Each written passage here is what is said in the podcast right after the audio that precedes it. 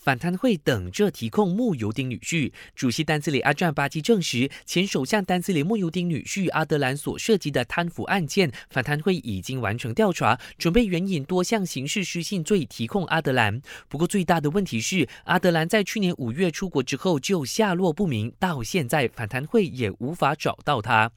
另一名前首相敦马哈迪两名儿子米传和莫扎尼也深陷贪污丑闻，反贪会日前将两人申报财产的期限延长多三十天，引发争议。不过阿占巴基坚持这是合理的决定，因为两人财产庞大，需要更多时间来整理和申报文件。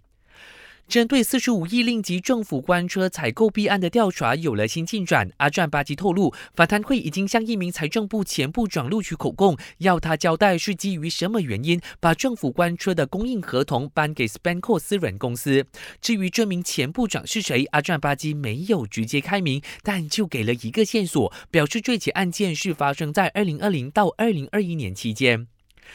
随着政府速摊不手软，推高了我国去年的青年指数，从六十一名上升到第五十七名。政府首席秘书丹斯里穆卡莫祖基表示，这个排位证明了我国的司法和法律体制都有所改善，当中反贪会和总检察署功不可没，尤其在对付多宗大人物的舞弊案上，凸显了他们的专业。尽管如此，他提醒我国也不能因而自满。感谢收听，我是嘉俊。